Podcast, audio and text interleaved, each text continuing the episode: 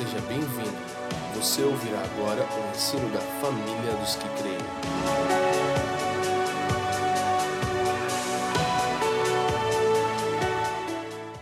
Boa noite, irmãos, tudo bem? Estamos felizes? Mas antes da gente entrar no assunto de hoje, eu sempre me pergunto, e esse é um temor que eu tenho no meu coração, é, do porquê que a gente vai aprofundar nas Escrituras. Você já parou para perguntar isso, irmão? Por que, que você quer ser mais profundo na Bíblia? Porque a proposta da escola de quinta-feira é a gente se aprofundar nas Escrituras. Estamos juntos? Por quê? Essa é a minha grande pergunta. Né? E esse texto que eu abri em Atos 19, no verso 8, é, eu acho muito interessante e eu acredito que pode responder para a gente qual deve ser a nossa motivação, qual deve ser o nosso foco da gente buscar se aprofundar nas Escrituras. É, verso 8. Durante três meses, Paulo frequentou a sinagoga, onde falava ousadamente, dissertando e persuadindo com respeito ao reino de Deus. Visto que alguns deles se mostravam endurecidos e descrentes, falando mal do caminho diante da multidão, Paulo, apartando-se deles, separou os discípulos, passando a discorrer diariamente na escola de Tirano. Durou isso por espaço de dois anos, dando ensejo a que todos os habitantes da Ásia ouvissem a palavra do Senhor, tanto judeus como gregos. Então, Paulo estava pregando na cidade de Éfeso e, de repente, como algumas pessoas começaram a murmurar, e isso estava fazendo com que o discurso não fosse tão claro perante a multidão. E Paulo, ele pega os discípulos e separa os discípulos da multidão, e ele vai aprofundar durante dois anos, todo dia, né, das, a, a, os registros históricos dizem que das 11 da manhã até as 4 da tarde, mais ou menos esse período que eles tinham a sala livre, e falando todo dia com esses discípulos a respeito do reino de Deus. E o fruto desse aprofundamento na palavra foi que toda a Ásia Menor foi evangelizada em dois anos. Olha isso, cara. Aí, se você seguir é, o, o, capítulo 19 de Atos, talvez foi um dos maiores, um dos grandes ápices do ministério apostólico de Paulo em relação a sinais e maravilhas, a evangelização da grande cidade de Éfeso e o avivamento que aconteceu lá. Então, assim, é, por que, que a gente se aparta das multidões para aprofundar nas Escrituras? Para adquirir conhecimento? Para saber mais que elas?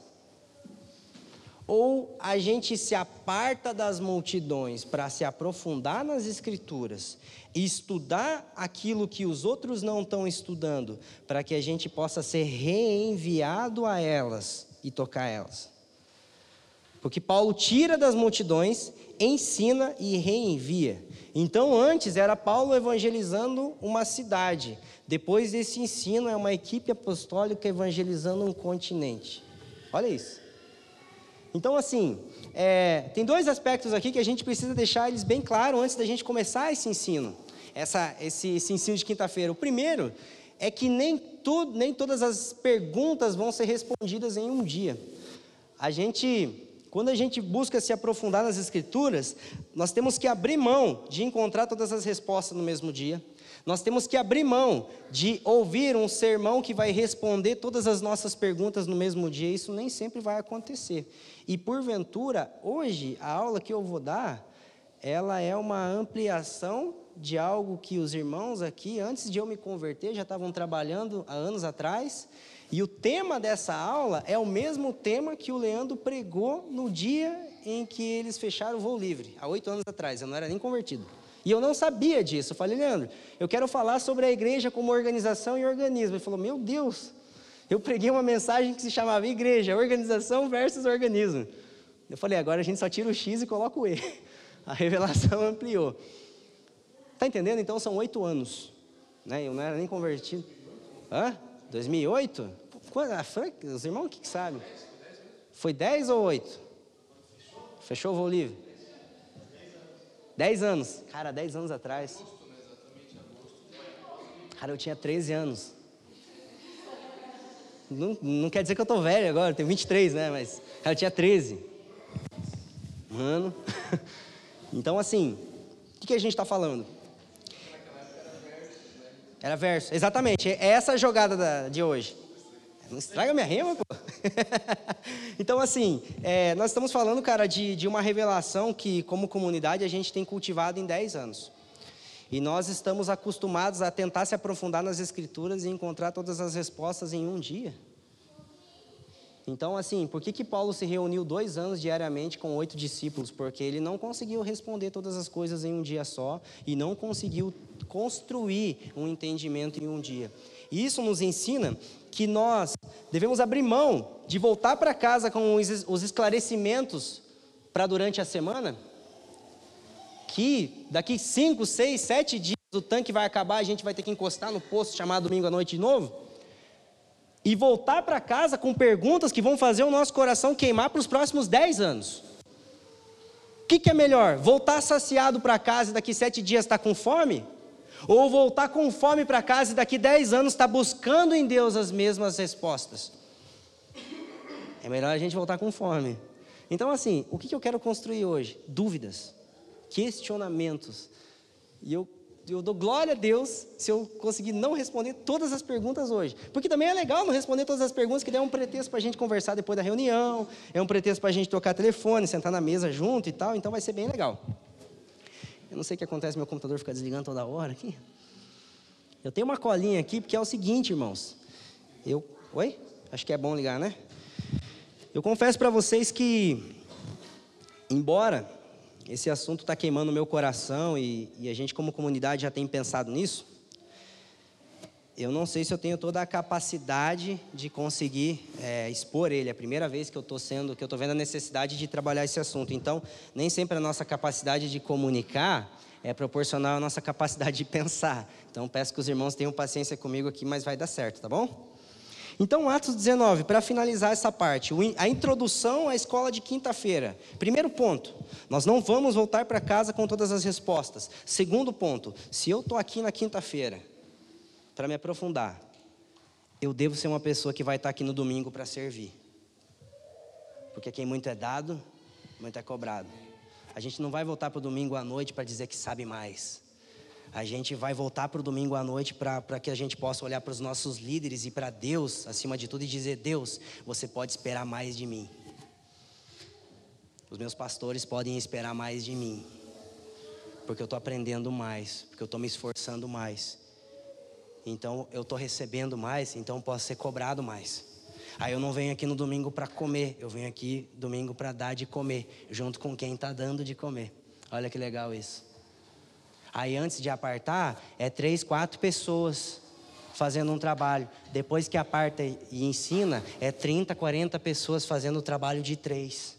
O que, que isso gera? Multiplicação. Essa é a nossa expectativa em estar aqui em Curitiba, numa cidade grande, onde alguns irmãos estão a 20 quilômetros de casa. É, o Fafa está indo viajar, daqui a pouco ele falou, cara, vou ter que sair antes, vou para o aeroporto. Eu falei, misericórdia, cara, nem viesse ficasse em casa descansando, não, mas eu quero estar junto, é caminho, né? Mas, mas enfim, todo mundo se esforçando, gente chegou do trabalho direto, manhã é feriadão, podia ter viajado, então assim, tem um interesse genuíno, mas esse interesse genuíno não pode ser canalizado para a satisfação no conhecimento. Conhecimento não deve nos satisfazer, o conhecimento deve ser uma instrumentalização para o serviço. Estamos juntos? Então tá, então vamos lá. É... Uma pergunta.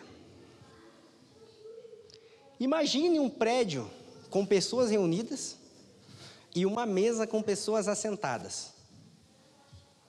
Então imagine um prédio tipo isso aqui.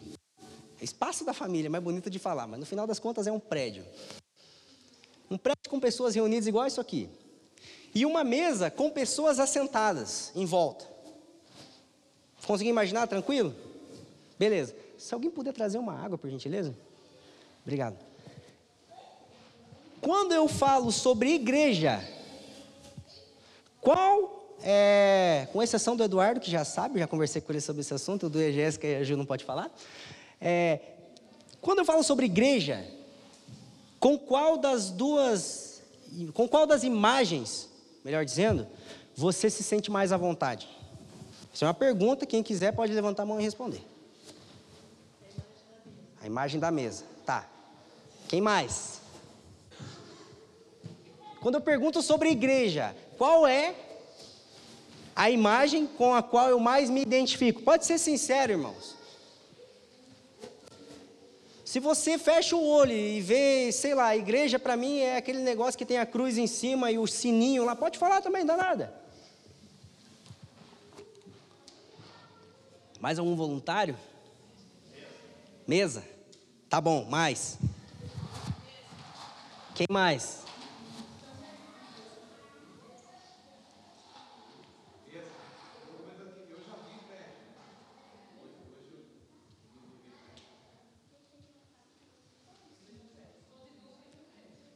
Legal, hein?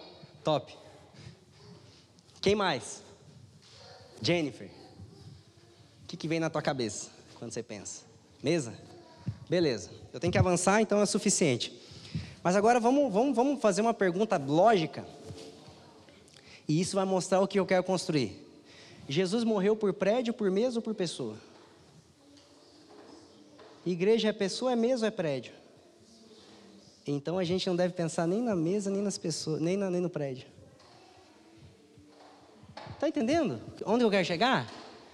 Porque da mesma forma que é, se reunir como igreja na mesa é o que vem na nossa cabeça às vezes, e é válido. Se reunir no prédio como igreja também é válido, porque igreja é um lugar onde nós estamos reunidos em dois ou mais. Está entendendo? Então, assim, é, o que eu estou querendo sugerir? É que quando a gente fala sobre igreja, se a gente achar que a mesa é mais relevante que o prédio, a mesa é um, tanto um formato quanto o prédio. Ou que o prédio é mais relevante que a mesa, então o prédio é tanto um formato quanto a mesa. Porque no final das contas, a questão é quem está na mesa e é quem está no prédio. Está entendendo? Só que tem uma questão: é muito importante a gente pensar que igreja não é prédio e não é mesa. Igreja é quem está na mesa e quem está no prédio. Porém, igreja se reúne tanto no prédio quanto na mesa. Então agora a gente vai fazer uma outra pergunta: qual é a maneira mais certa de se reunir? Para ser sincero, vai ter que dar um tiro no pé.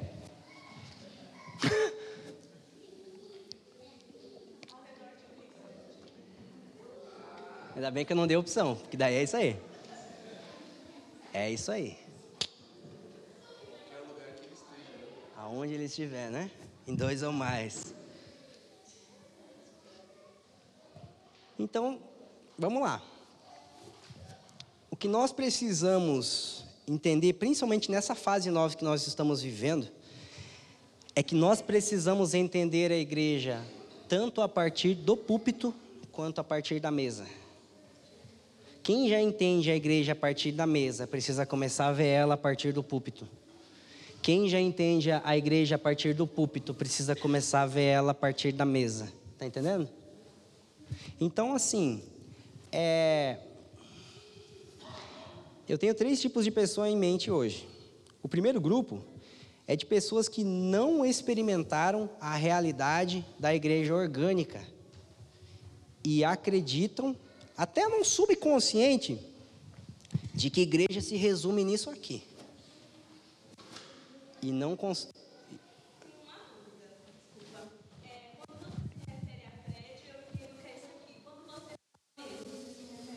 Igreja nas casas, igreja fora daqui, igreja que não se resume a culto, é mais ou menos isso. Tá ficando legal, amo perguntas, cara. Só não teológica, tá? Então, o primeiro grupo de pessoas que eu tenho em mente é pessoas que não entenderam a igreja orgânica e resumem a igreja nisso aqui. É uma atividade é, litúrgica. E o segundo tipo de pessoas que eu tenho em mente é pessoas que não entenderam a igreja organizada e só conseguem compreender a igreja a partir da mesa e não se sentem confortáveis com a igreja a partir do púlpito. Só que olha que interessante. Se eu digo que eu acredito na igreja que tem púlpito, e não na igreja das mesas, eu vou matar o livro de Atos, que tinha mais mesa que púlpito. Só que se eu digo que a igreja das mesas é mais relevante que a igreja do, do púlpito, eu mato 1900 anos de história, porque depois de Atos, a igreja foi mais púlpito do que mesa. E os dois livros não falam da história da igreja, tanto Atos quanto o restante? Está entendendo como é que não pode tirar nenhum nem outro?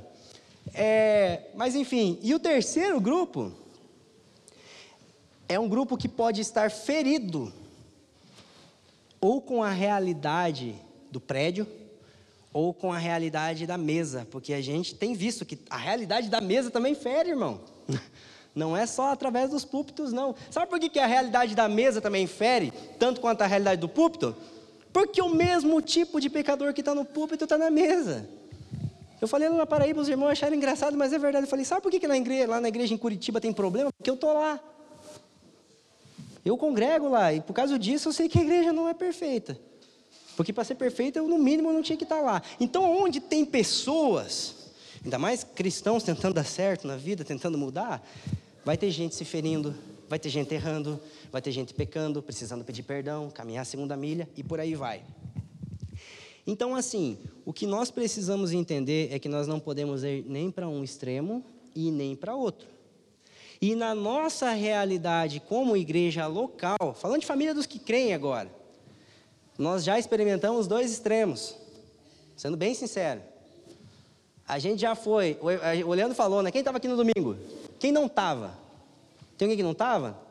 O Leandro falou sobre sintetizar a, a mensagem num evangelho, né? Então a gente pegava e fazia o evangelho da célula, irmão.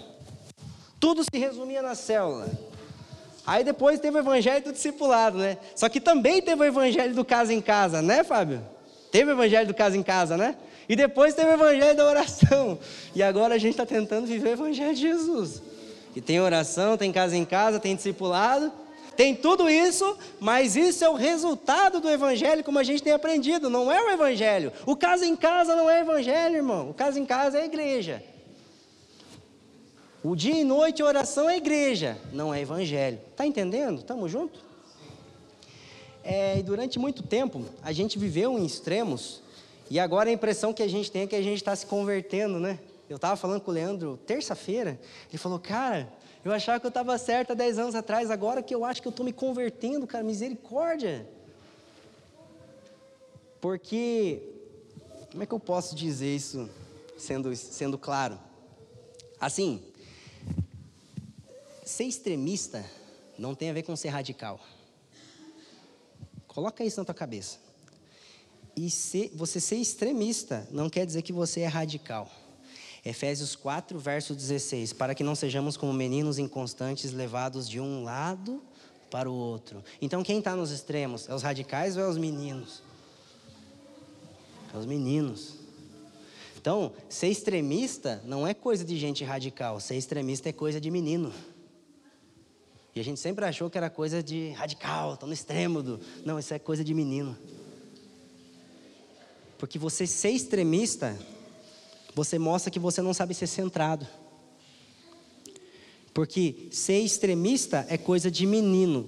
E ser centrado, íntegro, é coisa de homem. Então o que, que a gente tem tentado buscar hoje? O amadurecimento do corpo de Cristo, o amadurecimento da comunidade a partir de uma igreja centrada. Estamos juntos? Repita comigo: igreja centrada. Aleluia, é isso aí. Então, se nós queremos ser uma igreja centrada, nós vamos precisar re, é, resumir ou reconciliar ou ajuntar as partes que estão separadas. A gente fala tanto de resolver conflito entre pessoas, mas muitas vezes na nossa cabeça existem conflitos entre pontos de vistas, conflitos entre doutrinas.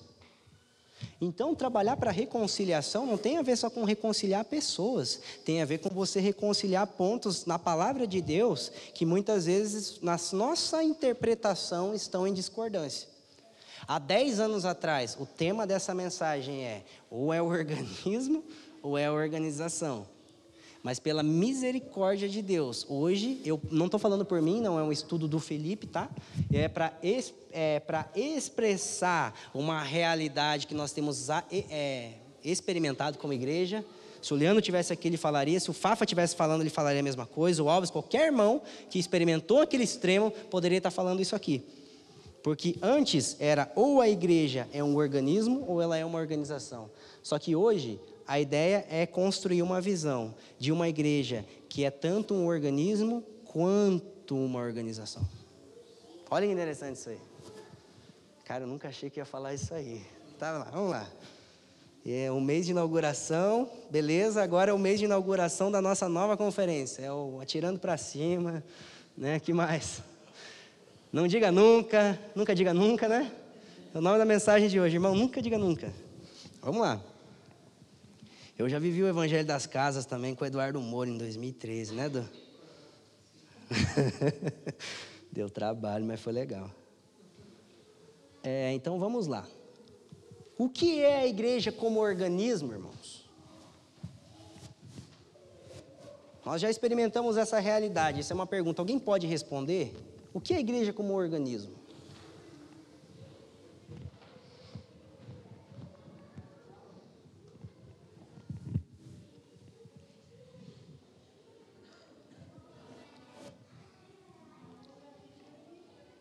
Vida.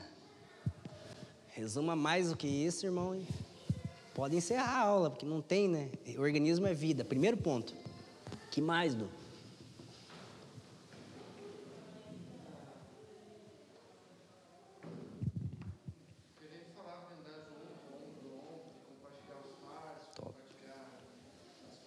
Falar mais, é isso aí.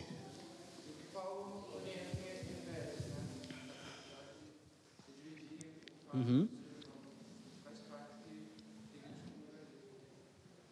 Tá na mesa ou no prédio? Show. Mas.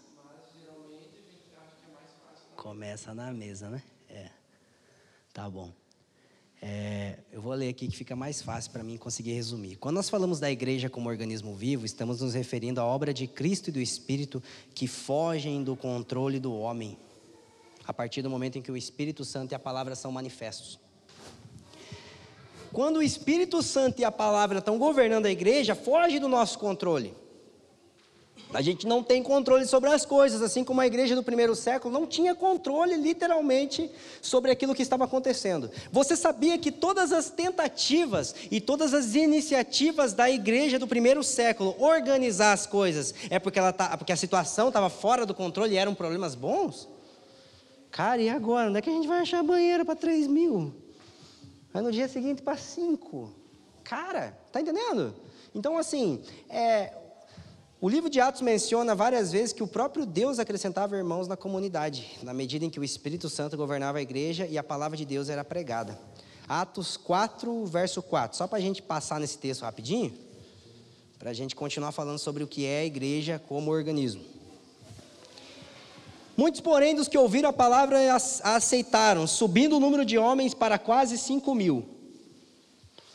Atos 6, 7.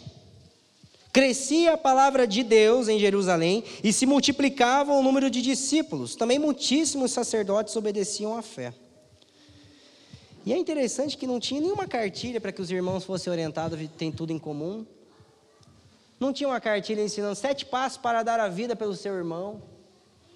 Não tinha uma cartilha de cinco meios para anunciar a palavra de Deus e ser jogado no coliseu e ser comido pelos leões. Não tinha, irmão. Por quê? Porque era um organismo. Você não consegue controlar a vida que está dentro de você.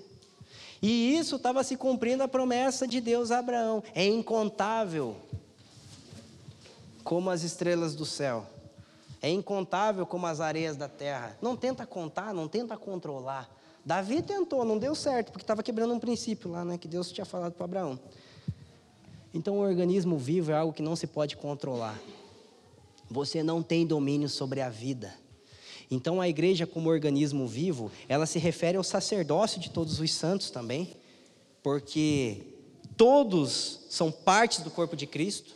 Se todos os cristãos é, são sacerdotes e todos os sacerdotes são os ministros, então todos têm a oportunidade de ministrar uns aos outros. Você não está aqui com uma pessoa vazia que não tem um Cristo para compartilhar conosco. Cada um que é morada do Espírito Santo, tem uma porção de Cristo Jesus. Aí não importa se o Leandro, se o Fafa ou o Alves são parte do presbitério local, não importa se é eu que estou ministrando a palavra, irmão, se Deus falou contigo a nosso respeito, por favor, nos edifique, porque nós precisamos do Cristo que existe dentro de você.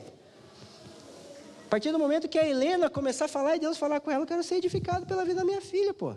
Na verdade, ela não precisa falar muito, que Deus já fala bastante através dela.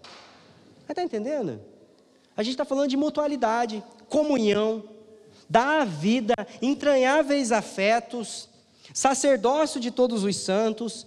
Então, para resumir, é, claro que não vai dar para falar tudo hoje, né? Mas para resumir a, a, o aspecto orgânico da igreja, eu posso resumir em três palavras, ou três termos: sacerdócio de todos os santos, tudo em comum e vida na vida. Não existe um, irmão, você pode buscar um método de como administrar a igreja, mas não espere um método para dar vida pelo teu irmão. Não espere uma, uma metodologia para ser um sacerdote. Você é. Isso faz parte do nosso organismo como igreja, está entendendo? É o lugar onde cada peça do corpo de Cristo, cada membro, cada célula do corpo de Cristo tem uma função única, peculiar e que contribui para o todo. E é interessante, quando a gente fala de igreja como organismo vivo, o que determina a minha frequência, aliás, o que determina a minha participação numa igreja local, não é minha frequência aos cultos, não é nem o dar dízimo. Porque a igreja é um corpo, sim ou não? O que determina se você faz parte do corpo é se você está no corpo, ou se você coloca dinheiro no corpo, ou se você é nutrido pelo corpo para nutrir o corpo. Então, o que determina a minha participação numa comunidade de fé, ou no próprio corpo de Cristo, não é se eu vou no culto e dou o dízimo, porque o dízimo não é para a igreja, o dízimo é para Deus. O que determina se eu faço parte do corpo é se eu sou servido pelos outros membros a fim de servir o restante do corpo. Está entendendo? Então, assim, quando a gente fala de igreja orgânica, quem te serve, irmão? E a quem você serve? Porque alguém serve o coração para o coração servir alguém. Estamos juntos? Isso fala da função de todos. Isso fala que cada parte tem uma participação muito importante. E agora vamos lá, igreja como organização. Alguém consegue sugerir, além do prédio que eu já falei, né? Que o prédio não é, o prédio é onde pode ter organização e organismo. Mas é a figura, né? É a forma como a gente é, trabalha isso. Mas o que é uma igreja como organização?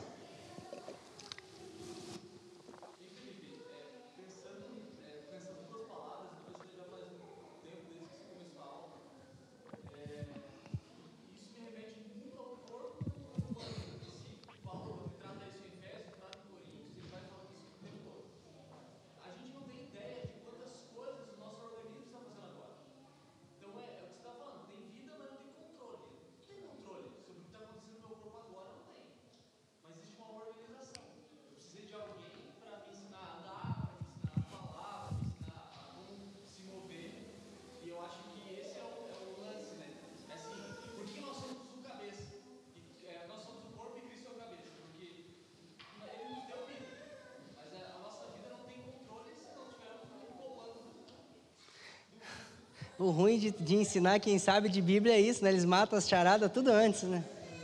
Tá, já de sete páginas já foi para quatro aqui já. Pronto. Paga. Obrigado.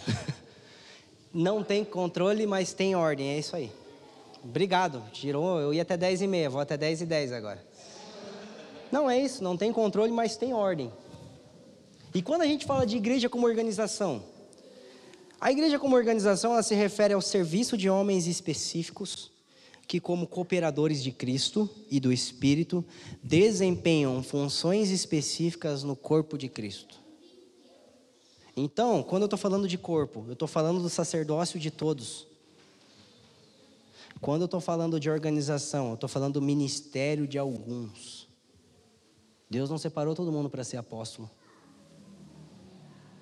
Jesus separou 12. Sabe quem começou o lance da igreja orgânica? Jesus, porque ele tirou a igreja dele, né? A Eva que saiu de Jesus. A gente tem estudado isso. Mas sabe quem começou com o lance da organização? O próprio. Porque ele vai orar, passa uma noite inteira orando e chega com uma lista de 12 nomes. Vem aqui, você, você, você, você. Por quê? Porque eu vou começar a ordenar isso aqui. Então, assim, quando a gente fala de igreja como organização, existem quatro, três, três palavras específicas: pessoas, serviços e funções. Porque quando nós falamos de organismo vivo, a gente está falando do serviço de todos. Mas quando nós estamos falando sobre um corpo ordenado, esse serviço de todos depende da função de alguns. Precisa ter direcionamento. Então, quando você pensa em igreja orgânica, sacerdócio de todos os santos. Quando você pensa em igreja organizada, ou é, é acho que é, essa é, a, essa é a, ou igreja como organização, a gente tem que pensar no ministério ordenado. E às vezes, por que, que é importante entender isso, irmãos? Porque às vezes a gente quer tanto uma ordenação ao ministério e que acabamos negligenciando o nosso ministério ao corpo. Eu só consigo ser produtivo na igreja se eu receber um cargo, um apontamento, uma ordenação, um empoderamento. Mas esse é, esse é o teu trabalho na organização, porque no corpo você é livre para você discipular, para você dar vida, para você ministrar, para você servir. E o problema é que hoje nós vemos dias em que muitas pessoas dizem que entende teologia, diz que sabe tudo sobre a igreja orgânica, mas só pega numa vassoura no dia de culto se o pastor prometer que vai ordenar para alguma coisa. Peraí, mas eu só consigo servir se eu tiver um cargo? ou tiver uma medalha em vista. Está entendendo? Então, assim, quando a gente fala de organização, existem sim pessoas específicas. Quando a gente fala de organismo, todos podem. Está entendendo? Estamos juntos?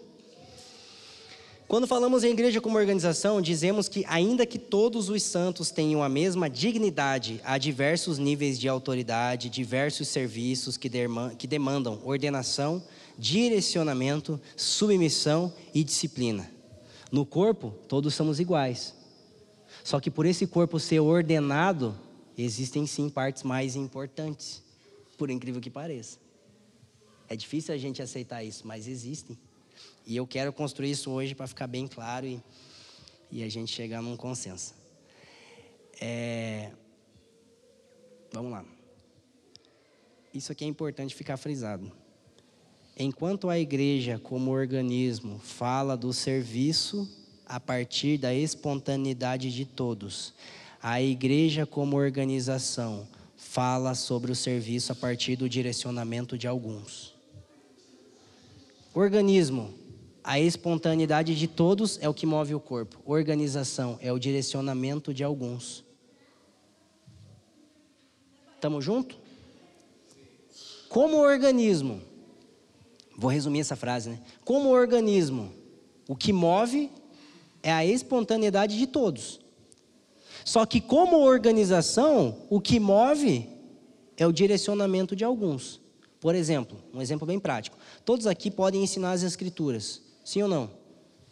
Só que, se nesse momento todas as pessoas estivessem ensinando as Escrituras, isso aqui ia estar ordenado ou ia virar uma bagunça? Ia virar uma bagunça. Então, por que, que precisa de ordem?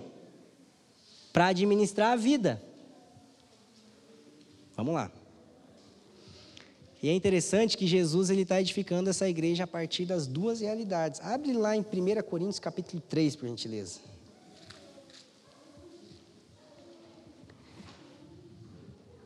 Aí, eu, aí eu, várias vezes eu já fiquei pensando, tá, mas Jesus é das mesas ou é do prédio?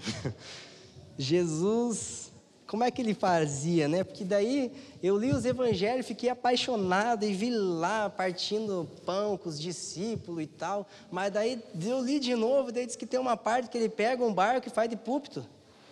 Tipo, como assim? Hã? Pois é. Agora é da mesa, é do barco, é do púlpito. Mas é que nos dois lugares tinha gente, né? 1 Coríntios capítulo 3, verso 9. Porque de Deus somos cooperadores. lavoura de Deus e edifício de Deus sois vós. Por que, que Paulo usa duas analogias, sendo que o apóstolo não é nada redundante? É porque na verdade não está falando a mesma coisa, ele está falando de duas coisas diferentes. Porque quando a gente fala de lavoura, é o que a irmã Elisete falou: vida, organismo. Eu planto, Apolo rega, Deus dá o crescimento. Não consigo controlar. Só que quando se refere a edifício, eu obedeço medidas, eu sigo princípios, tem um fundamento, ninguém pode querer vir fazer outra coisa. Eu escolho com qual material eu vou construir, se é ouro, se é palha, se é prata, se é feno. Tá, tá percebendo que quando a gente fala de. Porque nesse capítulo, no capítulo 3 de 1 Coríntios, Paulo vai usar duas analogias para a edificação da igreja. A primeira é a lavoura. Um planta, outro rega, Deus dá o crescimento. O segundo é edifício. Eu coloco o fundamento como sabe o consultor. Cada um veja bem como edifica. Então, no primeiro aspecto, a gente está falando de algo incontrolável. No segundo aspecto, a gente está falando de algo intencional. Cada um veja bem. Mas como lavoura, como é que eu vou ver bem como eu edifico, sendo que é Deus que dá o crescimento? E como edifício, como é que eu vou ficar de braços cruzados, sendo que é da minha responsabilidade construir? Está entendendo como é que uma coisa depende da outra? Então, quando a gente entende que a igreja é a lavoura de Deus e o edifício de Deus, nós chegamos a uma conclusão. Repita comigo: a igreja, a é o edifício e lavoura de Deus. Um organismo organizado. Cara, como que é que legal isso, cara. Dez anos atrás ficaria tão mais fácil, né, Fran? Organização, organismo. É um organismo organizado. Glória a Deus por Tim Keller. Ele, ele achou essa frase aqui, eu não vou reinventar a roda. A igreja é um organismo organizado, edifício e lavoura de Deus. Mas é um é outro. Quando um ocorre, eles ocorrem simultaneamente. Isso que também é interessante.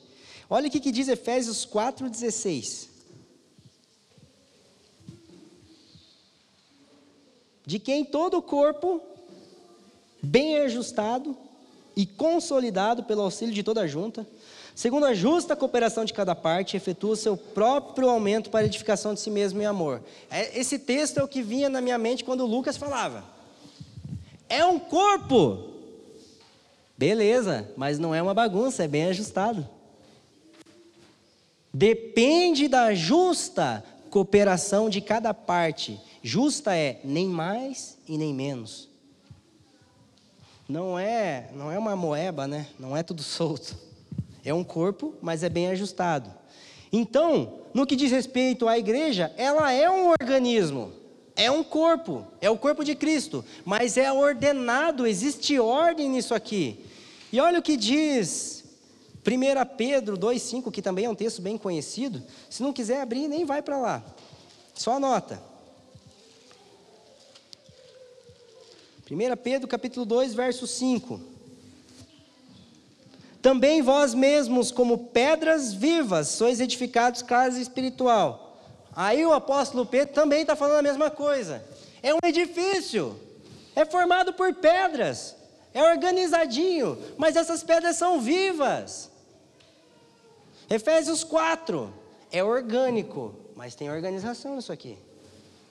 1 Pedro capítulo 2 é organizado, mas tem vida nisso aqui. E o grande problema hoje, todas as vezes em que nós nos reunimos como igreja, e o grande problema é dentro do sistema religioso é escolher entre a vida e a organização. E a gente percebe que hoje no Brasil, na verdade em todo o mundo, mas vamos usar o Brasil, né? não vamos pensar no mundo, vamos pensar na nossa nação primeiro. Parece que está havendo um distanciamento, cara, essas coisas se polarizando nos dois extremos, porque a gente vê uma estrutura religiosa completamente organizada, solidificada, tradicional, cada vez mais sem vida. Bastante pedra, irmãos, tem que ver, tem um monte de pedra, é tudo juntinho, só não é vivo. E do outro lado, a gente vê o surgimento de vários, não digo todos, tá? Por favor, não digo todos, mas de vários movimentos que têm muita vida, mas é uma bagunça. Quem que lidera isso aí? Ah, sei lá, o Espírito Santo. Tá, mas o Espírito Santo está em quem, irmão? Qual que é a ordem disso aqui? Também não tem. Então parece que de um lado as pessoas estão escolhendo a organização e de outro lado a vida. E o pessoal da organização ataca os movimentos, na maioria das vezes. E o pessoal dos movimentos, misericórdia, construiu um prédio, tô fora aí, virou religião. Que também não pode organizar. Vamos colocar pastores aqui? Não, não, pastor não é de Deus. Na Bíblia todo mundo é corpo. Sacerdote de todos os santos. Aqui é mutualidade, irmão. Não vem com esse negócio de pastor, não. Todos são pastores. Relativizou. É tanta vida que não ordena nada. E é tanta organização que não tem vida nenhuma. Aonde que a Bíblia mostra essa polarização? Não mostra, irmãos. Na verdade, os construtores, os apóstolos e o próprio Cristo, eles são muito rápidos no que diz respeito a, essa, esse descontrole, a essa fuga. Quando acontecia, precisava haver uma intervenção rápida. A gente já vai falar sobre isso. O corpo é orgânico, porém é ajustado. Isso faz com que a igreja não se torne a casa da mãe Joana. É verdade, irmão.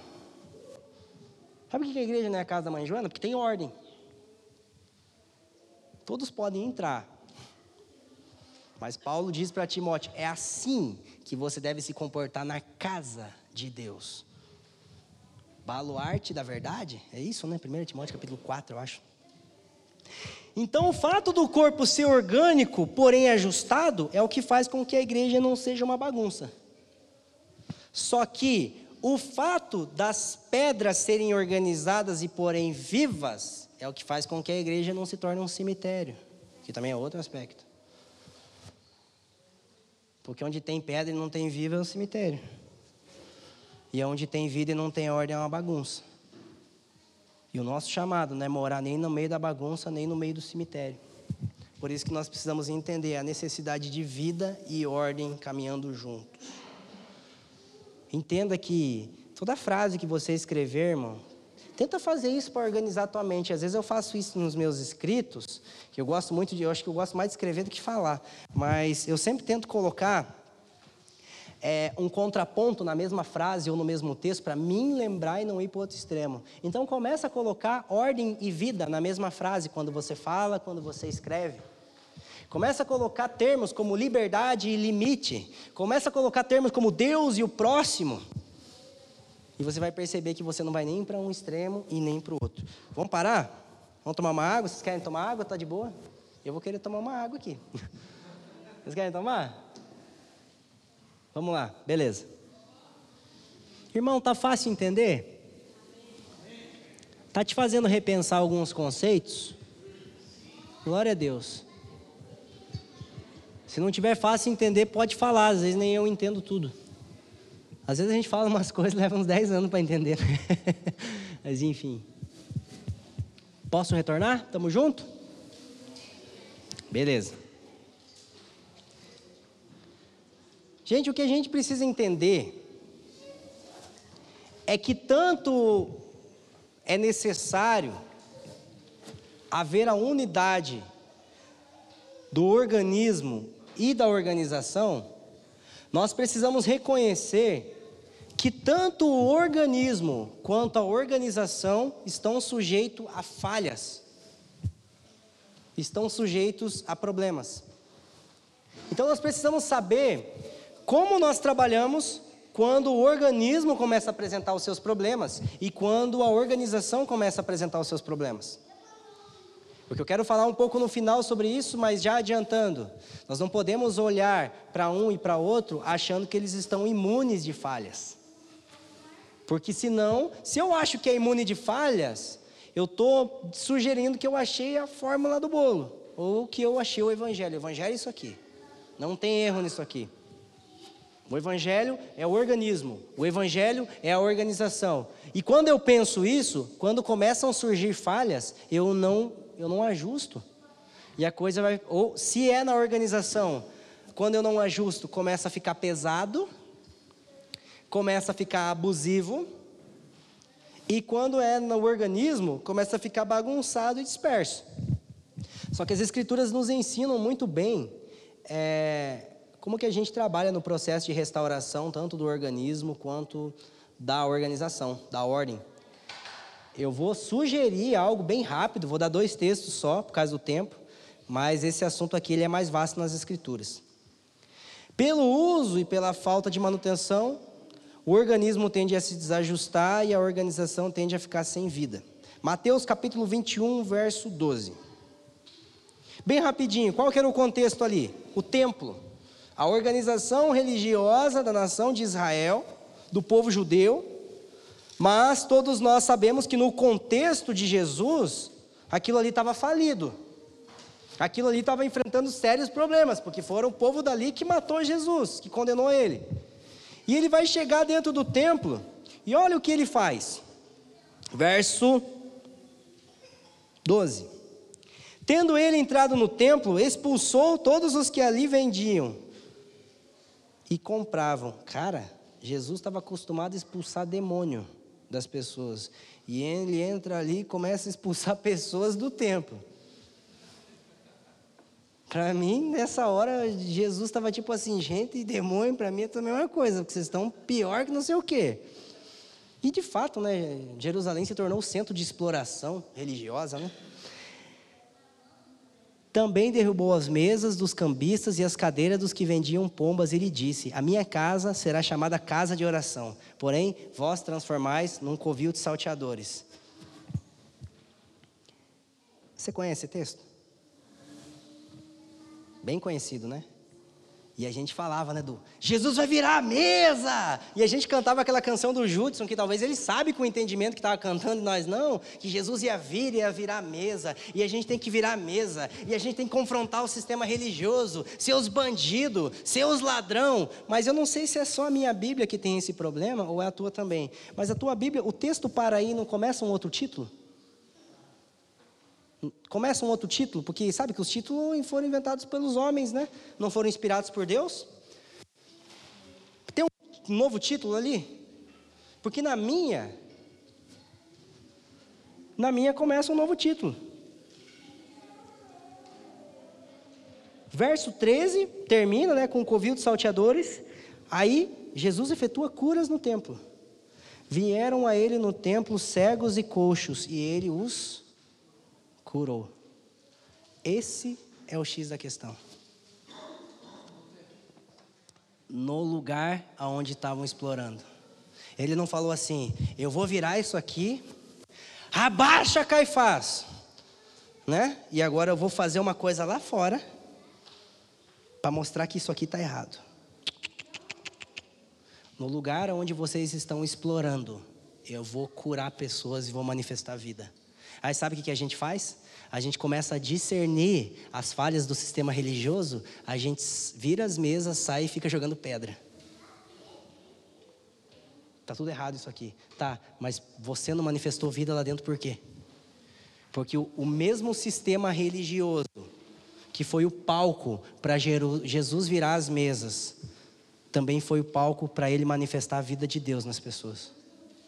Só que o nosso problema é que hoje muitas pessoas têm teologia e entendimento para querer virar as mesas, mas não têm vida com Deus para fazer as pessoas que não estão andando andar e para fazer as pessoas que não estão vendo enxergar.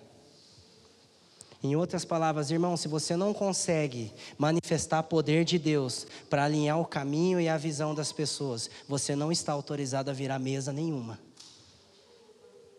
Ah, mas está tudo errado, irmão, mas disso nós sabemos, mas e qual que é a tua parte para melhorar isso aqui? Às vezes os irmãos chegam, não, mas tem que fazer isso, fazer aquilo, fazer aquilo. Leandro, Fábio, Fran, Juliana e um monte de gente aqui já ouviu essa história. Irmão, tudo bem, vira essa mesa na minha cara achando que eu sou um cambista. Mas e aí? E o depois? Crie. Ah, vamos orar, não sei. então, assim, é muito interessante que Jesus, ele confronta os problemas da organização. Mas o prognóstico dele é trazer vida na organização. E quando a gente fala de curar, de impor a mão sobre os enfermos, só os apóstolos podem fazer isso? Só os pastores podem orar pelas pessoas? Só os líderes da igreja podem curar? Isso é que está em todo o corpo. Isso tem a ver com o organismo. Então o que, que Jesus faz? Ele traz vida aonde a organização estava corrompida. E e olha que interessante, ele não apresentou cartilha nova de como fazer. Quando, quando o sistema está dando problema, irmão, não adianta reinventar o sistema, tem que trazer vida para ele. Porque quando o sistema começa a dar problema, ele não, não é o problema no sistema, é que acabou a vida daquilo. Por que, que um dia deu certo e agora não deu mais? Não é porque tem que mudar, não é porque perdeu a vida, irmão, é só isso. A gente tem que trazer vida de novo, e é o que Jesus fez. Só que em Atos capítulo 6, o problema é, é, é o inverso. E também é legal. Porque em Atos capítulo 6 estava tendo um bom problema. Um pouquinho mais. É, não estava tão hostil o clima quanto. Né, não houve virada de mesa nem nada. Mas olha o que diz no verso 1. Ora, naquele dia, multiplicando-se os números dos discípulos, houve murmuração dos helenistas contra os hebreus, porque as viúvas deles estavam sendo esquecidas na distribuição diária. Multiplicação não é uma consequência do organismo? Tinha vida? Muita vida. Só que por que, que mesmo tendo vida começou a suscitar murmuração? Porque estava faltando vida? Porque o problema foi por causa da vida que estava tendo. Então a vida não era o X da questão. Só que olha o que diz no verso seguinte. Então os doze convocaram a comunidade dos discípulos e disseram: Vamos jejuar e orar, ver o que, que Deus vai fazer. E vamos esperar Deus derramar mais vida? Foi isso que está escrito?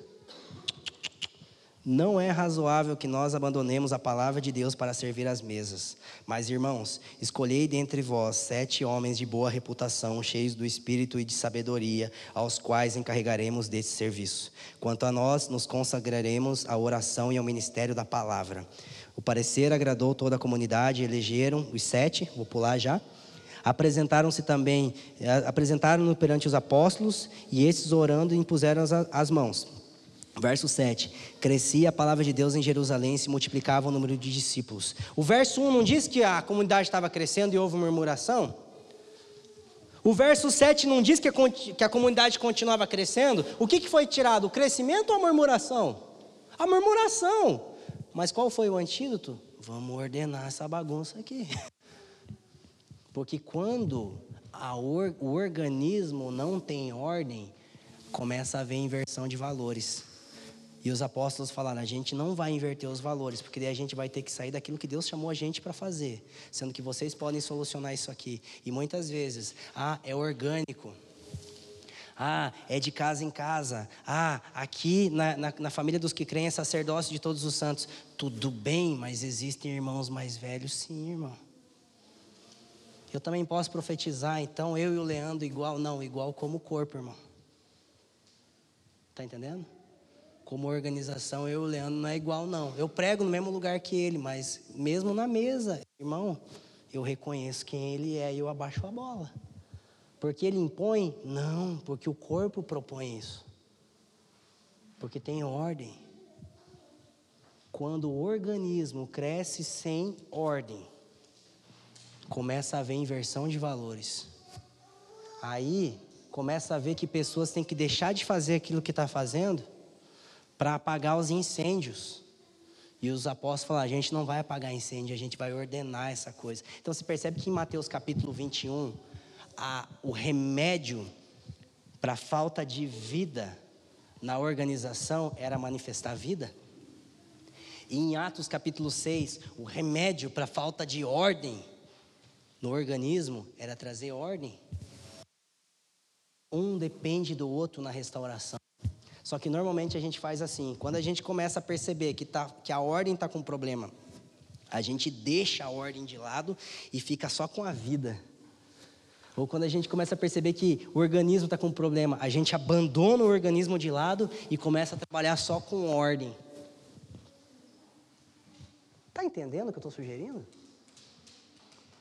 Então, assim, a organização é tão importante na manutenção da vida do organismo, quanto o organismo é importante na manutenção da ordem. Se não trabalharmos para que haja vida na organização, não adianta falar que a religião está falida. Se não promovermos ordem para o organismo, não adianta falar que os movimentos causam bagunça. Aí os movimentos criticam a organização, mas não propõe nada. Aí a organização critica os movimentos, mas também não propõe nada. E se a gente só juntasse as partes, irmão? Cara, isso ia dar um avivamento, hein? Senta com as pessoas mais tradicionais e fala da vida que existe nos movimentos. Não concorda com as murmurações que às vezes acontecem. Senta com as pessoas que estão envolvidas no movimento e fala da ordem que trouxe a igreja até aqui. Isso é ser um pacificador, isso é construir pontes, está entendendo? Ah, isso aqui é, é polêmico mas é verdade. Você sabia que o avivamento do país de Gales, já ouviu falar? País de Gales, antes da Azusa, né? Que foi o berço do que aconteceu na, na rua Azusa. É, você sabia por, sabe por me dizer por que, que ele foi embora? Por que, que acabou ali? Não foi por falta de jejum e oração, foi por falta de ordem. Eles ficaram com medo de organizar as coisas e entristecer o espírito. Eles não organizaram. E os líderes do movimento começaram a ficar cansados, porque já não conseguiam mais discipular tanta gente que se convertia. E alguns deles começaram a trabalhar tanto que perderam o relacionamento, se dividiram, virou uma bagunça aquilo lá. Alguns arrebentaram até família, irmão. Aí o Espírito Santo cessou, foi para outro lugar do planeta. Não vamos extinguir o Espírito, mas a ordem não extingue o Espírito. A ordem é como um canal. É... Então, para frisar e a gente ir para outra parte. A ordem da organização é fundamental para o resgate do organismo. E a vida do organismo é fundamental para o resgate da organização. Tamo junto? Foi isso que eu quis falar hoje, mas eu acho que eu inverti alguma coisa, né?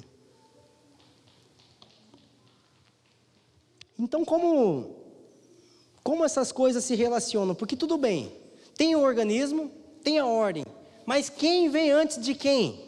Isso é uma coisa que a gente também precisa perguntar. Na verdade, irmãos, eu estou sendo redundante em torno de um assunto, porque eu estou tentando mostrar ele de vários aspectos. Estamos juntos? Efésios capítulo 4, por gentileza.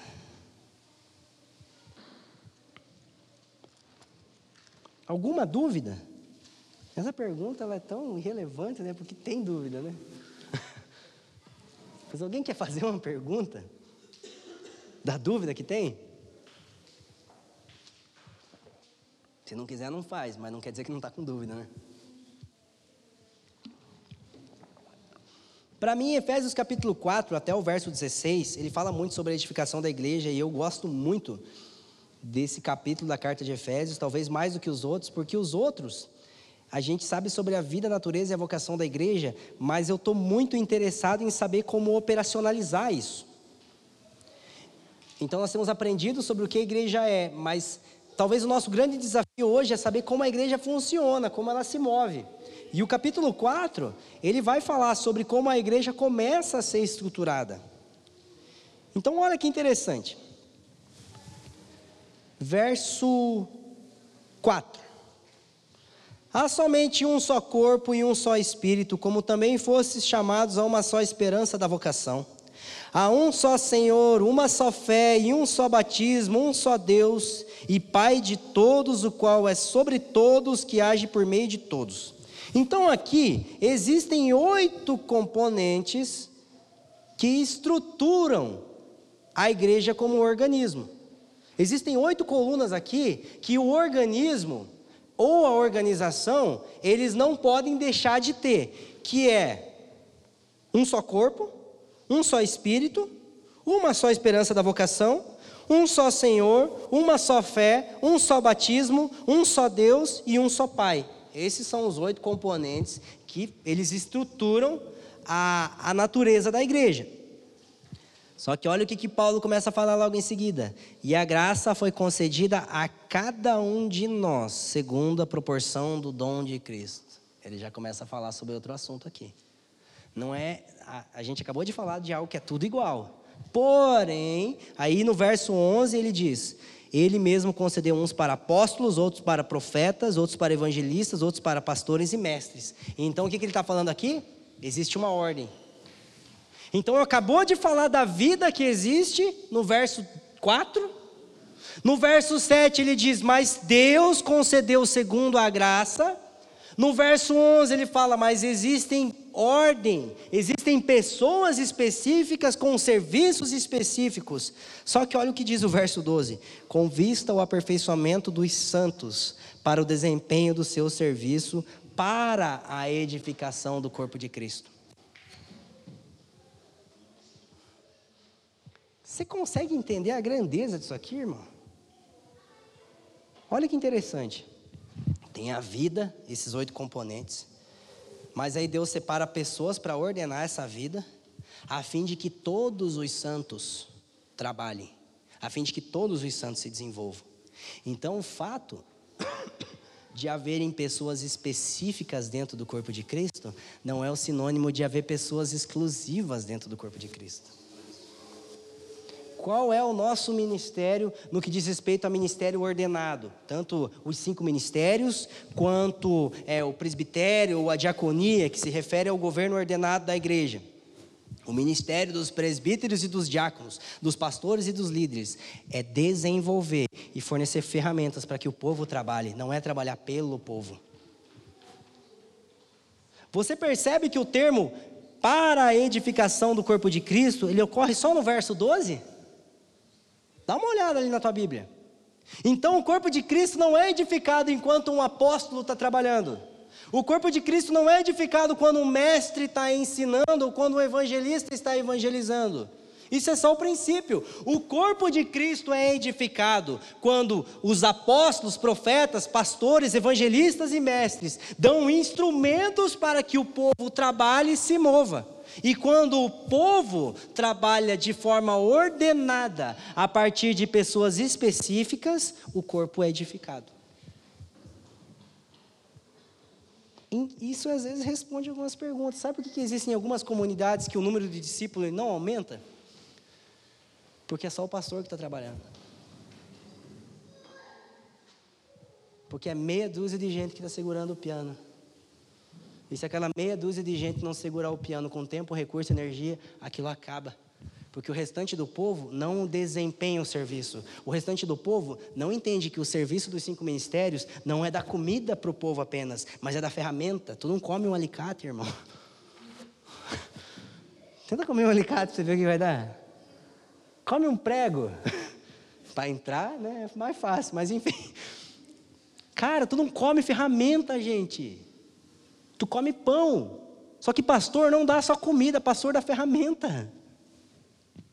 Ferramenta é para trabalho, não é para suprir necessidades. Por isso que nós, como igreja, temos a responsabilidade, sim, de suprir as necessidades do rebanho de Deus, mas de fornecer ferramentas para os santos e para o povo, para que eles nos ajudem a trabalhar. Aí existem, sim, pessoas específicas. Mas por quê? Para trazer ordem e direcionamento para todo o corpo. Só que se percebeu que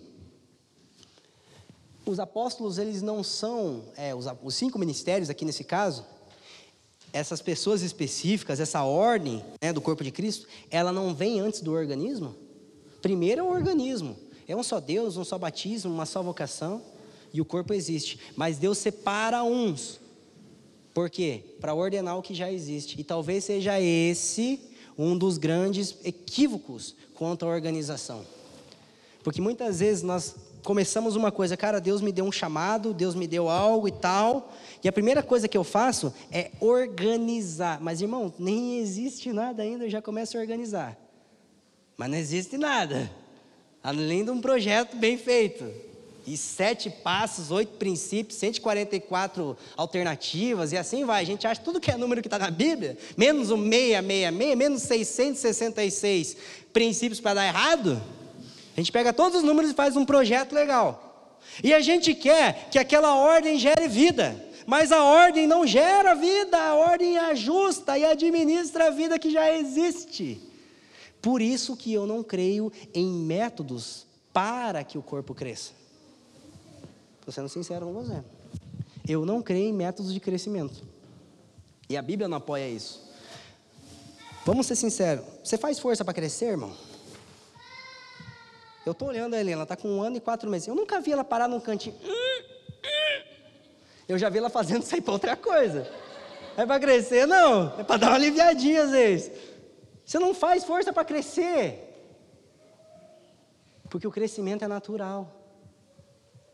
Rick Warren, um, um homem né, importante, um grande mentor, escritor, ele disse assim: você, você não, é, não é uma pergunta sábia, o que, que eu faço para que minha igreja cresça? Isso não é uma pergunta sábia. Uma pergunta sábia é: o que, que eu posso fazer para impedir ou para preservar a minha igreja daquilo que está impedindo ela de crescer? Eu fui meio redundante aqui. Mas o que, que eu posso fazer para remover? Melhorei.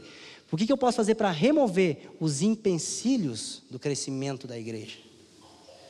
Crescimento não pode ser promovido pelos homens, mas o que retarda o crescimento pode ser combatido pelos homens. Então eu não preciso de um método para a igreja crescer, eu preciso de uma ordem para remover o que está impedindo o crescimento. Porque tudo cresce naturalmente, porém nem tudo que cresce é natural. Está entendendo? Então, assim, até o joio cresce. Tudo que é saudável vai crescer naturalmente, irmãos. É isso que a gente precisa entender. Nós não trabalhamos para o crescimento do corpo de Cristo, nós trabalhamos para a saúde do corpo de Cristo. Nós não podemos ter uma igreja que vai crescer, porque se a gente tem visto uma igreja que vai crescer, a gente vai criar uma metodologia para isso, e a gente vai começar a injetar anabolizante, a gente vai começar a dar sete passos, e a gente vai começar a trabalhar para uma igreja que vai virar qualquer coisa menos uma noiva, talvez um Frankenstein. Sabe aqueles irmãos bombadão com perna de, de, de sabiá assim? Apresenta uma noiva dessa para Jesus. Ó, cresceu rapidinho. Está com 17 anos. E aí, amado? Não dá, irmão. Só que eu preciso trabalhar para combater os cânceres. Eu preciso trabalhar para combater os parasitas. Eu preciso trabalhar para uma nutrição correta e equilibrada. Aí o meu foco não é o crescimento, o meu foco é saúde. Nós não estamos buscando uma igreja grande, nós estamos buscando uma igreja saudável. Porque tudo que é saudável cresce naturalmente, mas nem tudo que cresce é saudável e natural. Exatamente, qualidade não quantidade. Ah, está crescendo, é saudável. Não sei, irmão. O joio, o joio cresce é uma maravilha. Acho que até mais que nós. Então, a ordem ela só é boa quando ela vem para administrar a vida que já existe. E, e, a ordem, ela vem da vida. Que nem, por exemplo, a gente está falando de pessoas específicas como uma igreja ordenada, certo? Então, nós estamos falando sobre presbíteros, diáconos, pastores, líderes. Da onde que sai ali em Atos 6 os diáconos? Escolham entre, entre vós. Ou seja, dentro daquele organismo vivo que já estava se movendo. O que, que os apóstolos fazem? Pega desse organismo aqui, nesse organismo tem todos os nutrientes que vocês precisam. Pegam as pessoas que estão aí, que estão em notoriedade, em um bom testemunho entre vocês, e traz aqui e a gente vai ordenar elas. Por isso que um lema que nós temos como comunidade local, irmão, não é pecado você almejar o ministério ordenado. Paulo falou para Timóteo: você quer ser um bispo? Ó, boa coisa. Porém, esse porém é o que arrebenta, né? Aquela vírgula ali matou tudo, né, Edu? Só que assim, nós temos isso como um lema, irmão. Você quer um ministério ordenado, glória a Deus. Só que esse dia eu estava falando para o Leandro, o Leandro falava, ah, o Felipe é bom que ele é honesto, ele quer ser um presbítero. Esse dia eu falei, irmão, acho que a última coisa que eu quero ser é isso aí, que é muita resposta para mim, misericórdia. Por um lado eu tenho vontade de fugir, porque socorro, dá dó de vocês. Por outro lado eu tenho compaixão, quero ajudar. Por isso eu quero crescer e chegar, chegar junto no fardo para compartilhar. Só que não é errado. Só que nós temos como lema: você quer se tornar um diácono, você quer se tornar um presbítero? Cara, como é bom, porque Fábio né, não tem trabalho, né? A cara dele. você vai ser achado servindo o organismo. Você vai ser achado no serviço, irmão. É simples. Aonde que os diáconos foram achados? Cara, quem entre vocês já está servindo? Vamos, vamos ordenar melhor isso aqui, já vamos apontar essas pessoas que já estão servindo, é só isso. Então, o que vem primeiro, o serviço ou a ordenação? Eu não sou ordenado para servir, eu sou ordenado porque eu sirvo. Ou seja, ainda que a igreja seja ordenada, ainda que a igreja seja organizada, a ordem que existe dentro do organismo, ela vem depois da própria vida que já está acontecendo no meio dele.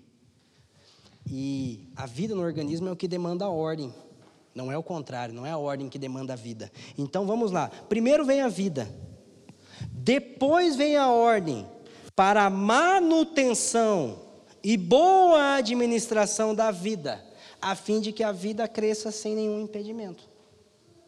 Está entendendo como é que um não se sobrepõe sobre o outro? Não é entre um e outro, mas é saber a ordem correta de cada um. Organização não gera vida sem organismo, e organismo não cresce de forma saudável sem organização.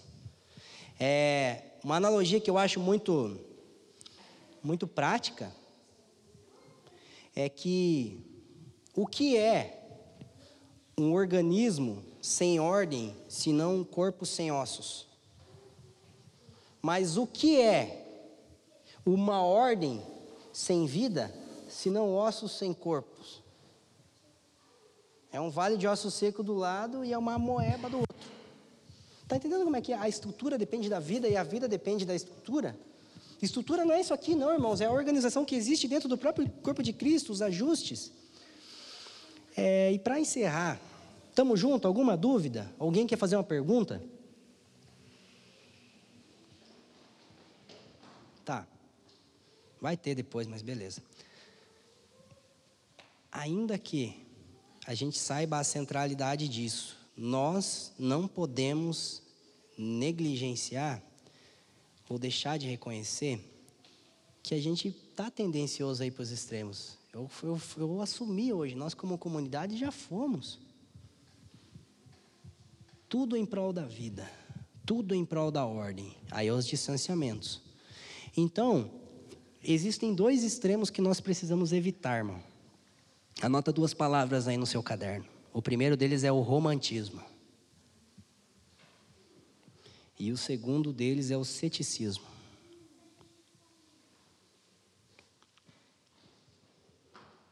Como que eu me torno romântico em relação à igreja como organismo? Vamos lá. Aliás, a igreja como organização primeiro. Não podemos ser românticos em relação à igreja como organização, porque bem sabemos que a estrutura religiosa, quando corrompida, se torna um objeto de opressão e controle. Foi isso que Jesus criticou lá em Mateus 21, os cambistas, as mesas e tudo mais. E, e vamos ser sinceros, em relação à ordem, não tem gente hoje tirando dinheiro do povo em nome da ordem? Não tem gente abusando de autoridade hoje em nome da ordem? Não está cheio de bandido no púlpito aí hoje em nome da ordem? Do método, do doze passo, do sete princípio e por aí vai? Então ele não pode ser romântico.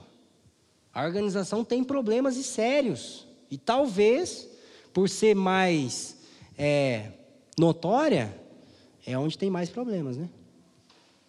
Enxergar a corrupção, a igreja como organização sem atentar para os perigos da corrupção religiosa, mesmo que olhar para um homem caído e não conseguir ver a maldade do pecado que circula nele. Isso é ingenuidade, irmãos. Aonde existe organização, pode haver corrupção religiosa. Ninguém está imune disso. Ah, mas é tudo bonitinho. É a mesma coisa que você dizer isso para uma pessoa que não se converteu. Olha que lindo, irmão, ele é um pecador. Às vezes a Ju, a Ju acha estranho, mas eu olho para ele e falo assim: Cara, você por natureza, minha filha, você é tão lindinha, mas você é inimiga de Deus. Se só você existisse na terra, Jesus já teria que dar vida para você, porque você peca contra Deus por natureza. A Helena já pecou? Ainda não, mas ela é uma pecadora. Não é o que ela faz, é o que ela se tornou por causa de Adão. É só isso. É a mesma coisa a estrutura. Porque a estrutura, porque a ordem, porque a organização é feita por homens, ela pode apresentar problemas. Está entendendo? Então, assim, a gente não pode ser muito romântico em relação a isso, não. E o organismo é a mesma coisa. Nós não podemos ser românticos em relação à igreja orgânica, porque bem sabemos que todo o corpo pode apresentar doenças caso não seja protegido. Paulo fala. Oi?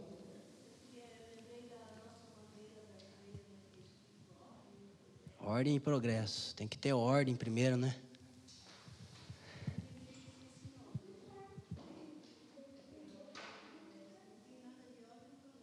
É, tá uma bagunça.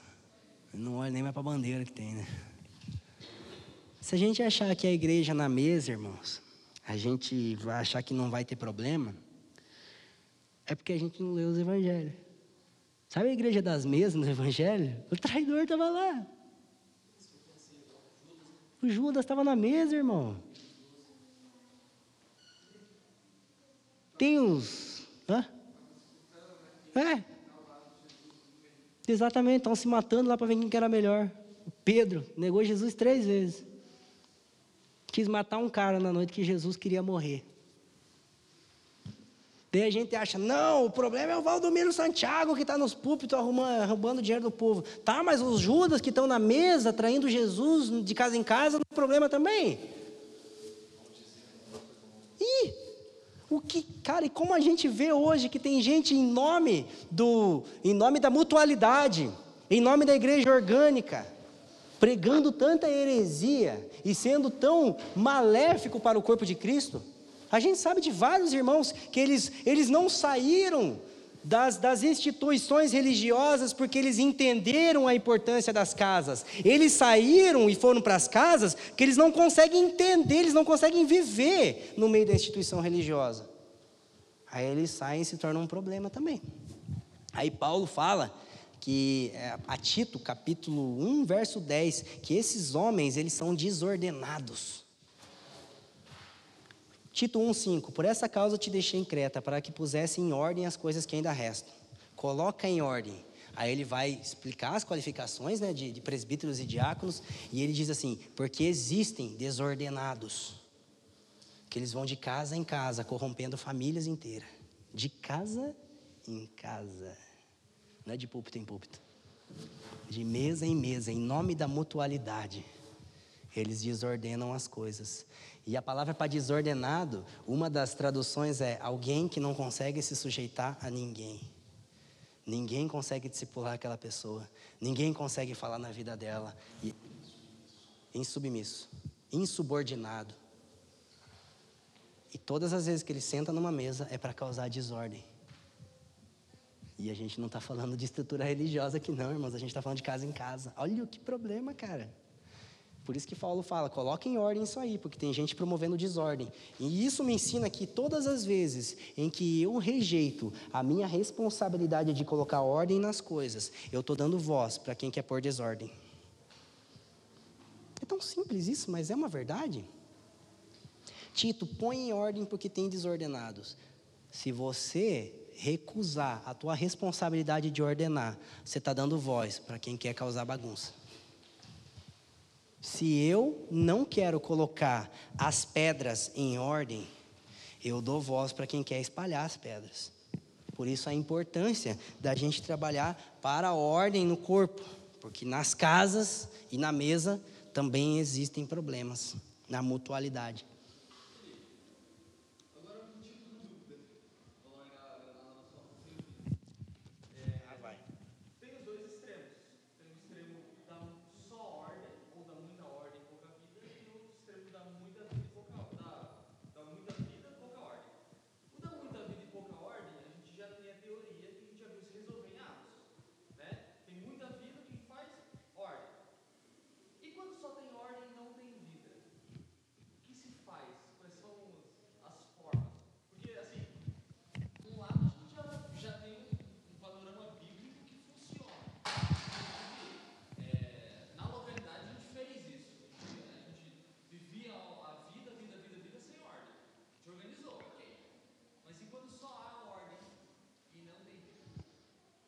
Eu estou tentando propor alguns princípios para isso. Né? Mateus capítulo 21, Jesus ele manifesta a vida onde só tinha ordem.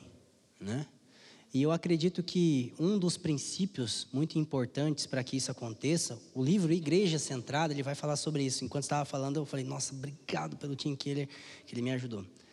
É, nós, como comunidades, já estruturadas e já consolidadas, nós não podemos negligenciar a necessidade de passar por renovações espirituais constantes.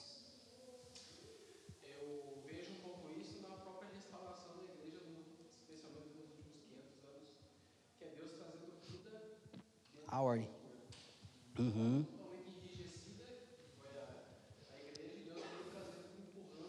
Que é os avivamentos, né? Usando os avivamentos e permitindo que as pessoas sintam o amor dele. Uhum. Desenvolver o amor dentro da estrutura. E isso, isso acontece, mas de forma global, né? Os avivamentos. Países inteiros, cidades inteiras. Mas talvez o meu grande foco é a forma local.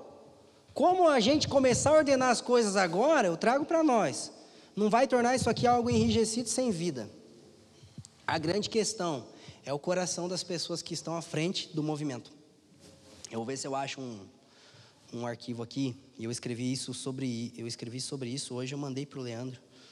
É, e esse texto ele fala, é, esse livro ele vai falar sobre as igrejas que já estão consolidadas elas não podem negligenciar a necessidade de, uma reno, de renovações espirituais constante. Então, assim, é, nós já chegamos num lugar, Deus nos trouxe para uma, uma nova estação, mas a gente tem que se abrir para Deus vir aqui e reposicionar as coisas. Se nós não estivermos abertos para isso, a gente vai achar que do jeito que a gente está fazendo sempre vai dar certo. E a gente vai se tornar inflexível. Aí perde a vida. Então, eu escrevi algo aqui. É, eu vou ler bem devagar, né? para que todos entendam, mas eu acho que é, é, muito importante quando surgem perguntas, porque elas são bem mais assertivas né, dentro do contexto que a gente está trabalhando. Um dos sinais que apontam para o reavivamento espiritual saudável em uma comunidade não é a demonstração de sinais e maravilhas, mas é a humildade que os líderes que trouxeram a comunidade até a presente estação têm em assumir que estão se convertendo novamente mediante a uma compreensão centrada do Evangelho, até então jamais alcançada. O que é um reavivamento espiritual? A gente começar a se mover em poder? Muitas vezes, se mover em poder é só para enrijecer a gente. Mas o que é reavivamento? É as pessoas que trouxeram a igreja até aqui falar: cara, meu, estou vendo tudo de um jeito diferente. Deus está mudando tudo. E foi a estação que a gente está vivendo agora. A gente veio nos últimos anos, cara, é isso. Mas aí Deus colocou a gente num lugar que a gente teve que. Eu falo a gente, mas nem envolve tanto eu, envolve meus pastores, né? Mas nós tivemos que ter humildade suficiente para dizer, cara, a gente não sabia tudo e agora a gente está aprendendo algo que o Senhor ainda já tinha mostrado, mas a gente ainda não tinha entendido. E o fato dos líderes locais estarem tendo humildade suficiente para assumir que estão vendo as coisas de uma forma mais centrada, é o que me dá respaldo para dizer que, ainda que nós não curamos nenhuma pessoa no domingo, nós estamos experimentando uma fase de renovação espiritual. Hum? Exatamente. E nós estamos sendo curados. E Deus vai congregar. Só que assim, não nos impede de daqui três, quatro, cinco anos ou dois meses Deus chegar e é que mudou tudo de novo, mas olha para cá também e vê isso e a gente sempre que tem que estar tá aberto. Deus, obrigado, você nos trouxe até aqui, mas a gente precisa ser renovado constantemente. E sabe o que é uma coisa que me traz muita segurança nesse processo que a gente tem vivido? Fra, quantos anos faz? 17, né? Tá, vou falar 17 então. Viu? Nem sei direito, né? Muito novo. Mas nesses últimos 17 anos, uma coisa que, que tem me trazido muita segurança é que houveram experimentações de um lado, de outro, ajuste aqui, ajuste ali, mas a mensagem nunca mudou, cara. Aí o que, que parece? Deus deu uma palavra lá no início e a gente só tem visto as progressões delas com, os passar, com o passar dos anos.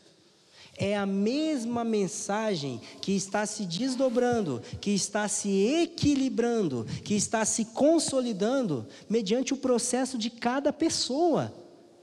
A começar pelos líderes, a começar pelas famílias pioneiras. Então, para mim, Lucas, eu não sei se respondeu a sua pergunta, mas para mim, é como evitar que haja só ordem sem vida. Entender que, por mais certo que esteja acontecendo, a gente precisa de uma renovação espiritual constante. Eu acredito que, é, por exemplo, a gente começou os turnos na terça. A gente sabe fazer turno, irmão. Ih, né, Du? De tudo quanto é jeito, cara. De trás para frente, de frente para trás. Cara, não precisa. Tem irmão que perguntou, mas você montou esboço? Eu falei, eu não preciso, já sei. Mas qual foi a nossa oração? Deus, traga algo novo. A gente sabe, Deus, mas a gente precisa de algo novo. Não para crer, mas porque já cremos. Por que, que eu preciso, por que, que eu estou buscando mais de Jesus? Para crer em Jesus? Não, porque eu já creio. Não é para crer mais, é porque eu já creio que eu estou buscando mais. Então, por mais que a gente já saiba fazer, a gente tem experiência de vários anos com o movimento de oração. Senhor, nos renova. Até que deu certo, mas nos renova. Então, pra, eu estou caminhando já para a parte final, né? É, então, nós não podemos ser românticos, nem em relação a um e nem em relação a outro. Não pode haver romantismo. Mas, irmão, também não pode haver ceticismo. Eu não posso deixar de acreditar na ordem somente porque um dia ela foi usada para me explorar. O que tem de gente que já foi explorada por pastores no passado que hoje não se submete a ninguém, cara. Quando a gente vai tocar na vida da pessoa, a pessoa, ela não sente como se você estivesse tocando na vida dela. Ela vai lembrar do abusador. E você sabe por que, que muitas mulheres que não são curadas de abuso, elas se tornam feministas? Porque todas as vezes que elas veem um homem, elas projetam um abusador e elas pegam aversão ao homem. E elas vão para o outro extremo, que é negar a sua natureza e, e, e, se, e se, tornar feminista. Da mesma forma, o homossexualismo é, é, ele acontece dessas formas. Mas, em relação à igreja, a mesma coisa.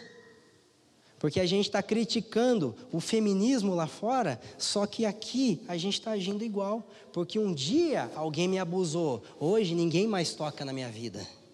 Porque algum dia alguém me pediu dinheiro dizendo que era para pagar o aluguel do prédio, e no final das contas era para ir para o cruzeiro com a esposa. Hoje, para tirar dezão do meu bolso, irmão, é difícil.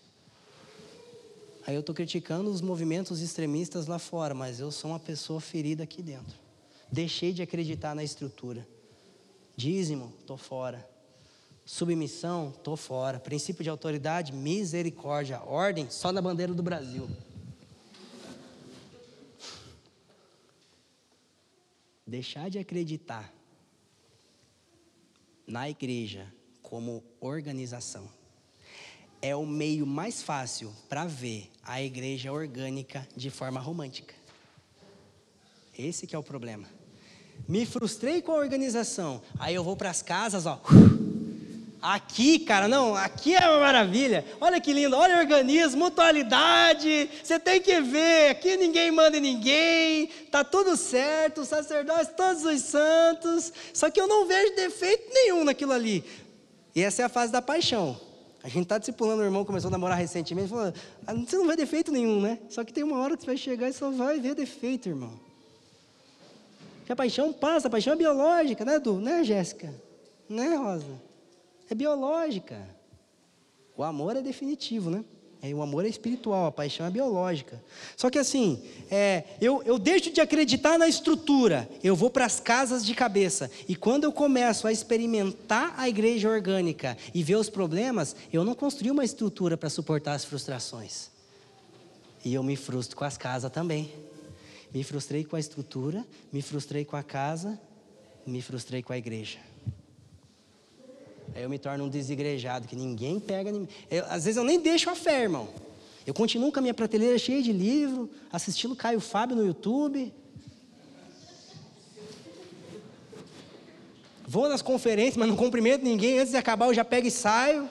Porque não quero que o irmão chegue para mim e pergunte: onde é que se congrega? Ninguém mais fala na minha vida, não sei o YouTube. E eu pego tudo que eu sei e uso para ficar dando pedrada nos irmãos no Facebook. E eu falo que eu entendi a igreja. Isso é difícil. E aí tem outro extremo, né? A pessoa deixa de acreditar nas casas, foi para as casas, experimentou a igreja orgânica, se frustrou com aquilo ali. Cara, agora é tudo ordenado. Aqui, irmão, não tem não. Deus me torna um coronel. Porque eu tenho um dom, eu manifestei dom lá nas casas. Eu manifestei dom na igreja orgânica. Não reconheceram, me abusaram, nunca me ajudaram, nunca se submeteram a nada eu dando a vida para aquilo ali. Sabe o que, que é, irmão? Eu vou abrir uma igreja e aqui quem manda sou eu.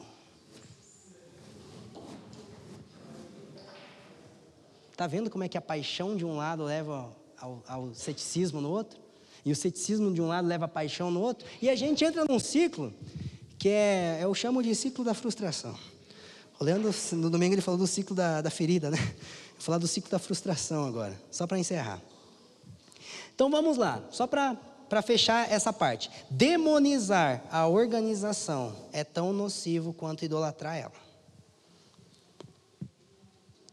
É, e o ciclo ele funciona assim.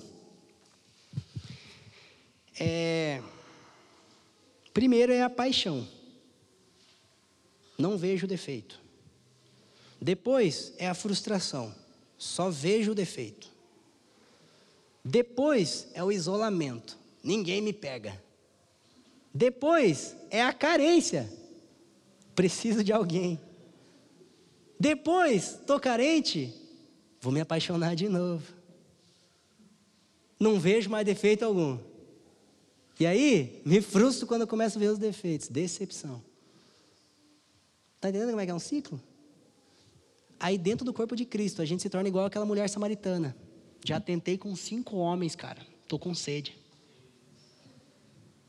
Já tentei a vida com cinco pessoas, deu tudo errado. Eu sei o que é igreja nas casas, irmão. Ih, aí que você está pregando eu já sei. Ih, eu sei plantar uma igreja em 20 dias. Você tem que ver, a ordem é comigo mesmo. Tá, por que, que você está com sede, irmão? Por que, que a gente vê frustração nos olhos das pessoas mesmo assim? Você sabe tanto. Pensa uma mulher que sabia de casamento. Acho que, na cara, no Novo Testamento é a, melhor que, a mulher que mais sabia fazer um chá de panela, velho. a mulher samaritana, tipo, cara, chá de panela é com ela. Tipo, dois, dois minutos o negócio estava montado. Enxoval, cara, eu monto em, com cinquentão na van. Frustrada. Paixão, frustração, isolamento, carência. Paixão, frustração, isolamento, carência. Paixão, frustração, isolamento, carência. Que eu nunca consigo olhar as coisas de uma forma centrada. Qual é a nossa proposta nessa nova estação?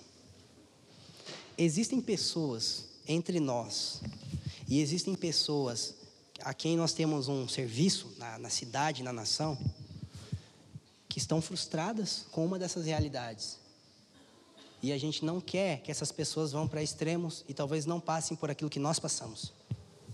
E nós queremos ajudar essas pessoas. Hoje eu recebi uma mensagem de um irmão lá do interior do Paraná, o Mel que foi comigo, a esposa do irmão dizendo assim: Cara, obrigado, meu, meu, meu esposo nunca se sentiu pastoreado na vida dele, você está sendo o pastor dele. Eu falei, irmã, mas eu só estou respondendo os áudios que ele me manda. De verdade, eu só estou respondendo em menos de três dias. Um cara se sentindo pastoreado, porque está sendo ferido, machucado lá. Então a gente quer trabalhar para curar essas pessoas. Que, tanto que chegam aqui, quanto os que estão fora. E também nós queremos mostrar para as pessoas que estão tendo uma experiência com a igreja mais institucional, irmão, isso aqui é só o começo, vocês têm que ver nas casas. Vocês têm que ver como é que é a vida na vida, cara. Vocês têm que ver o que, que é você dormir com a consciência de que tem pessoas agora que dariam a vida por você. Se provar de senso de pertencimento. Você vê irmão dando oferta no cartão para o outro. Você vê irmão é, cara, fazendo por você o que faria pelo filho, e assim vai. Você vê gente se arrebentando durante 10, 15 anos e não se larga e só se ama, irmão. Cara, vocês são meus heróis, velho. Tô falando sério, velho. Que top isso. Ver os filhos crescer, um casando o outro, um ganhando o outro na fé, um pastoreando o outro. Cara, esse bem-vindo à família, a família não é aqui, a família está aqui. E por outro lado, Talvez é uma fase que mais a gente vai experimentar junto do que anunciar e propor. mas a gente acredita que existe muita vida, existe muita ordem, existe muitas boas oportunidades quando a gente ordena o corpo de Cristo. Quando a gente não se limita somente à experiência do organismo, que sujeição não é um demônio, pastor não é o nome de uma potestade, autoridade não, não tem nada a ver com, sei lá, não é um principado, não é uma legião. Sabe? Então, assim, o que a gente quer é que, é que o corpo de Cristo experimente todas as realidades que estão dispostas para ele, a fim de que todo o corpo cresça ajustado. Então, assim, como comunidade, o que a gente quer? Tirar o, o X que havia entre a organização e o organismo. Palavras do Leandro. E colocar o E que estava faltando. Organização e organismo. Organismo organizado. Prático, para encerrar. Isso aqui não se resume nisso. É só isso. Quando a reunião acabar, o culto começa. E muita coisa vai acontecer em prol do organismo. Obrigado por nos ouvir. Para mais informações, visite famíliadosquecreem.com.